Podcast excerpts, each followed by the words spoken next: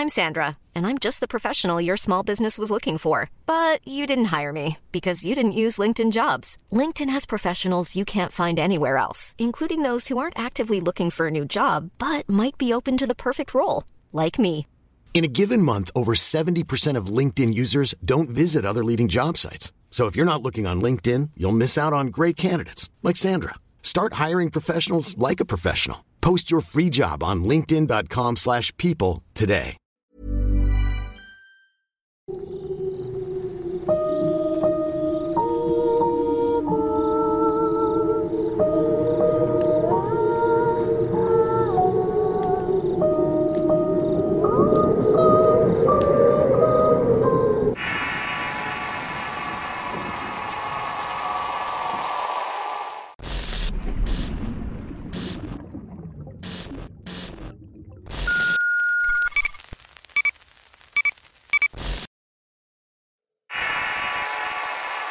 Carpia.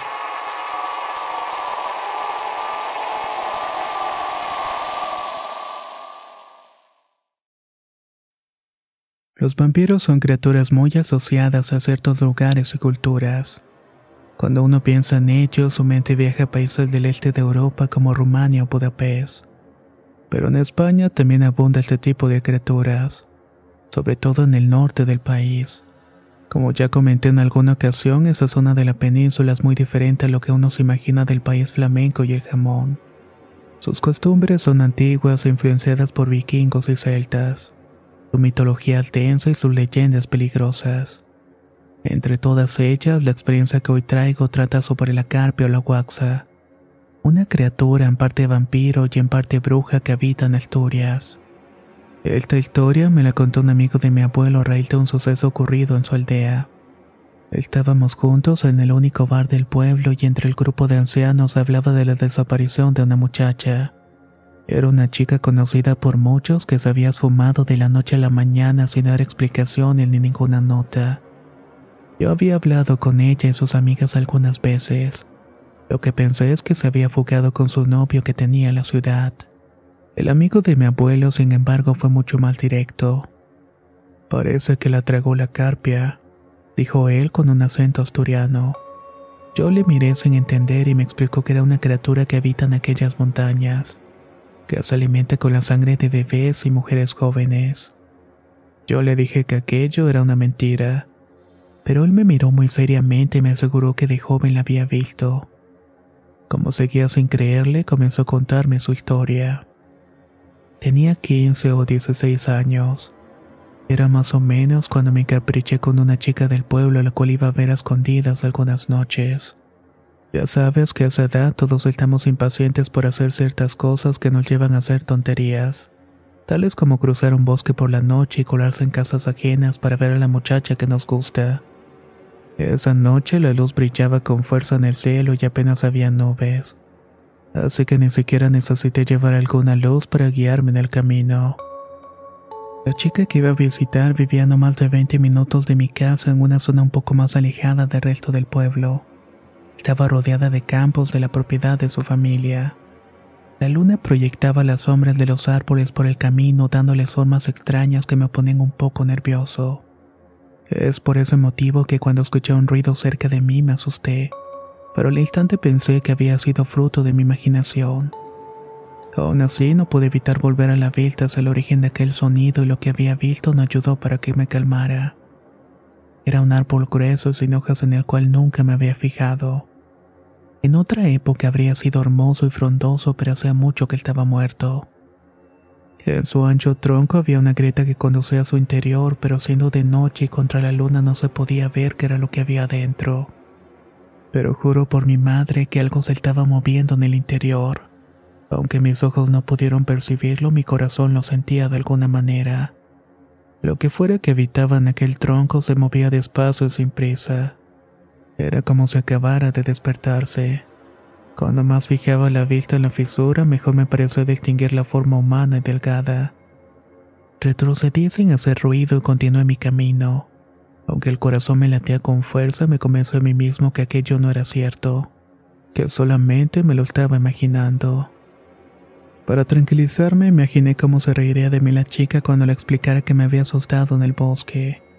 Pensé en lo cómodo que estaría en su cama mientras la abrazaba y lo bien que íbamos a pasarla. Así conseguí tranquilizarme antes de llegar a su casa, un lugar bastante lujoso, al menos para lo humilde que éramos los demás vecinos del sitio. El lugar tenía dos plantas y varias habitaciones. Mientras tanto, yo tenía que compartir espacio con mis cuatro hermanos pero esta chica tenía una habitación casi tan grande como mi casa y su hermana pequeña no era más que un bebé. Así que te puedo asegurar que era una casa bastante grande. Me colé por una ventana que ella siempre me dejaba abierta y entré a la casa. Subí las escaleras intentando no hacer ruido para no despertar a sus padres y llegar a mi destino. Mi chica abrió la puerta y sonrió al verme. Juntos pasamos un buen rato y después me quedé dormido. Aún era de noche cuando me desperté. Estaba solo en la cama y al mirar a mi alrededor vi a mi novia junto a la puerta.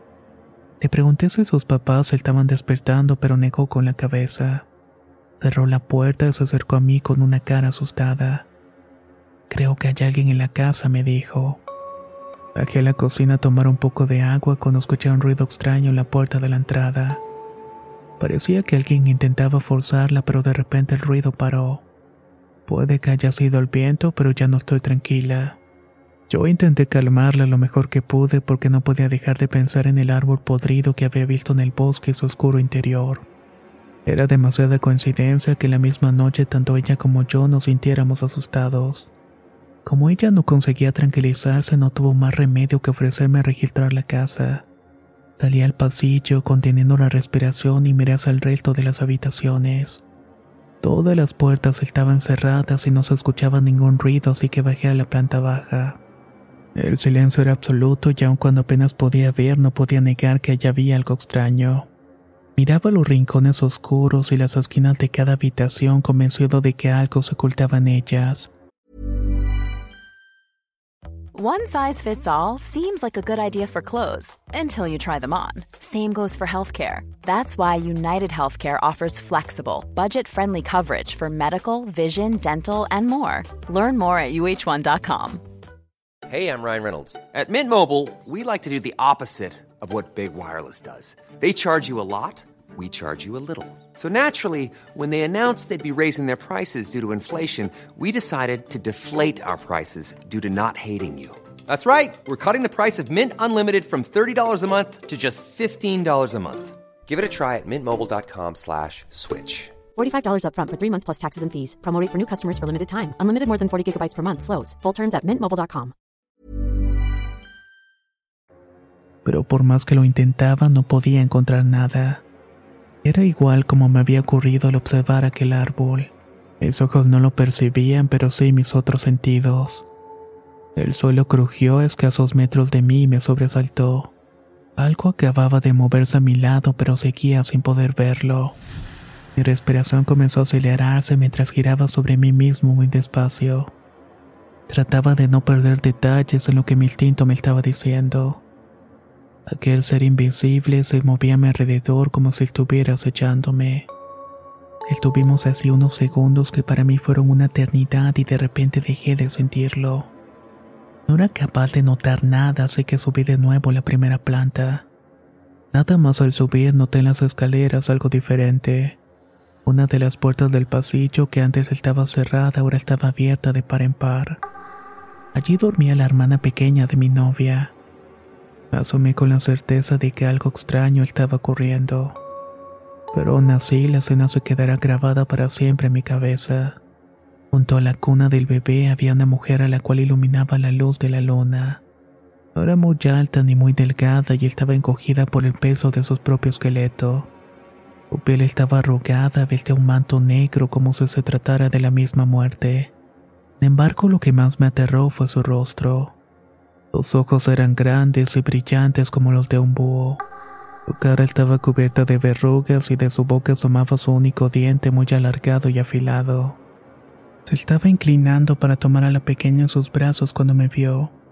Al instante grité y en parte por puro terror, pero también para intentar ahuyentar a aquel ser. La siniestra mujer se desvaneció ante mí y desapareció de repente y al instante una fuerza invisible me empujó hacia atrás. Prácticamente di de espaldas a la pared del pasillo. Lo siguiente que pasó no lo recuerdo del todo bien. Los padres de mi chica despertaron y nos cayó una buena reprimenda. Yo escuchaba a mi chica explicando lo que había pasado mientras su hermanita lloraba en la cuna. Yo les expliqué lo que había visto sin mucha esperanza de que me creyeran. Pero a pesar de su enfado, incluso sus padres tuvieron que admitir que algo extraño había pasado aquella noche. Al día siguiente mi novia me explicó que su familia había tomado medidas para que nada ni nadie se pudiera colar en la casa. La más anciana del pueblo les había preparado alguna especie de ungüento que alejaría a aquella criatura. En cuanto al árbol hueco que sentí aquella presencia por primera vez, no me atreví siquiera a acercarme en un tiempo. Al buscar respuestas a lo que era lo que había visto fue cuando aprendí acerca de la carpia o la guaxa. Es un tipo de vampiro común en estas tierras de la vecina Cantabria, pero es bastante peligroso. Se cuela en las casas a través de cualquier rendija o incluso a través de las cerraduras. Y se lamenta de los niños pequeños o las chicas jóvenes. Si no lo hubiera detenido a tiempo, la hermanita de aquella chica con la cual había salido había enfermado y con el tiempo habría muerto. Por suerte pudimos frenarla a tiempo y no tuvimos problemas en el pueblo aunque sé de otros que no han tenido tanta suerte. Aún así, ten mucho cuidado si alguna vez escuchas ruidos extraños dentro de un árbol muerto. Ese es el lugar favorito de la carpia. Y bueno, ¿ahora me crees o no? No te creo, contesté yo, pero no creo que pueda dormir en una semana, maldito viejo. El hombre se echó a reír y me dio una palmada en la espalda. Al volver a la casa de mi abuelo me di cuenta que conocía el camino del cual el hombre me había hablado. Me acerqué por curiosidad a comprobar el detalle de su historia. Y tal como había dicho, al lado del camino, pasando desapercibido, estaba un árbol muerto con aquella fisura en el tronco. A una plena luz del día mi corazón se aceleró por el miedo, pero mi curiosidad era aún mayor. En el interior del árbol no había nada. Solo era un hueco oscuro y húmedo en el que a duras penas cabría una persona. Lo miré de arriba para abajo y algo llamó mi atención. En el suelo, enterrado entre tierra y hojas secas, había algo color azul. Me agaché para desenterrarlo y verlo mejor era un viejo chupete de bebé descolorido medio roto. Alejé corriendo de allí y me juré a mí mismo que nunca más me acercaría a ese camino. También me prometí que no volvería a menospreciar los dichos de las historias antiguas, pues en ellas siempre hay algo de verdad aunque sea la parte más terrorífica. Esta historia es bastante interesante ya que proviene de otra parte del mundo del cual no estamos tan acostumbrados aquí en América. Y fue más que nada gracias a nuestros amigos de Wandering Monkey. Anteriormente nos habían compartido una historia de estas tierras. Escúchenla porque la voy a dejar en la descripción del video. De igual manera los voy a invitar a su espacio para que conozcan algo de su proyecto. Realmente es muy interesante y sin duda alguna les va a gustar. Muchas gracias por su apoyo.